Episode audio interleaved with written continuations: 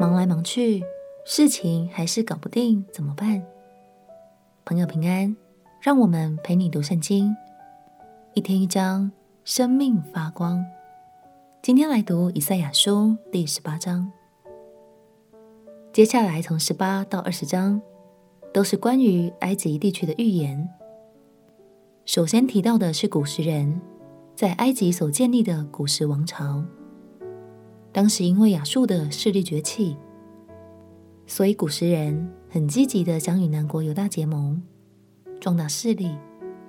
不过，上帝的计划并非如此，所以就透过以赛亚先知来劝告古时，亚述将会落败，上帝将掌权在历史中，希望古时也能因此认识上帝的能力。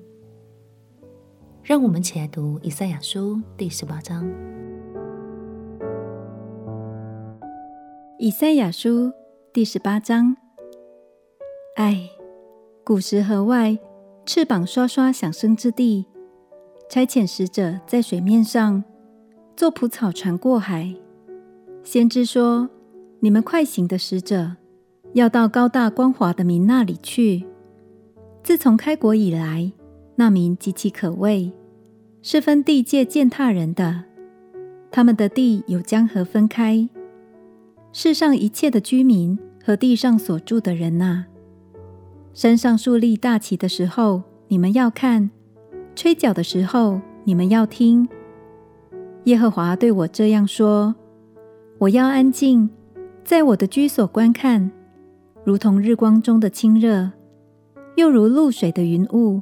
在收割的热天，收割之先，花开已谢，花也成了将熟的葡萄。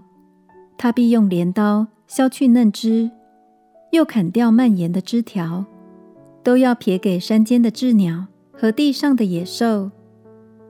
夏天，雉鸟要宿在其上；冬天，野兽都卧在其中。到那时，这高大光滑的民。就是从开国以来极其可畏，分地界践踏人的。他们的地有江河分开，他们必将礼物奉给万军之耶和华，就是奉到锡安山，耶和华安置他名的地方。当时亚述的威胁，让许多国家都忙得不可开交，大家都派遣许多使者。到了邻国去洽谈外交合作，尼罗河流域上的船只来来去去，吵吵闹闹，但是神却很安静。亲爱的朋友，有时候你是不是也觉得自己像只慌乱的小蜜蜂，忙碌来忙碌去，许多烦心的事情还越理越不清呢？鼓励你在神的面前安静片刻。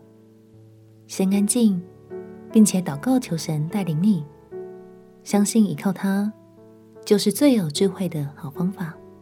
我们且祷告，亲爱的耶稣，求你在忙乱中赐给我安静的心，并且带领我的脚步，让一切都有条理、有秩序、有你的心意。祷告奉耶稣基督的圣名祈求，阿门。祝福你在平静安稳中能重新得力。陪你读圣经，我们明天见。耶稣爱你，我也爱你。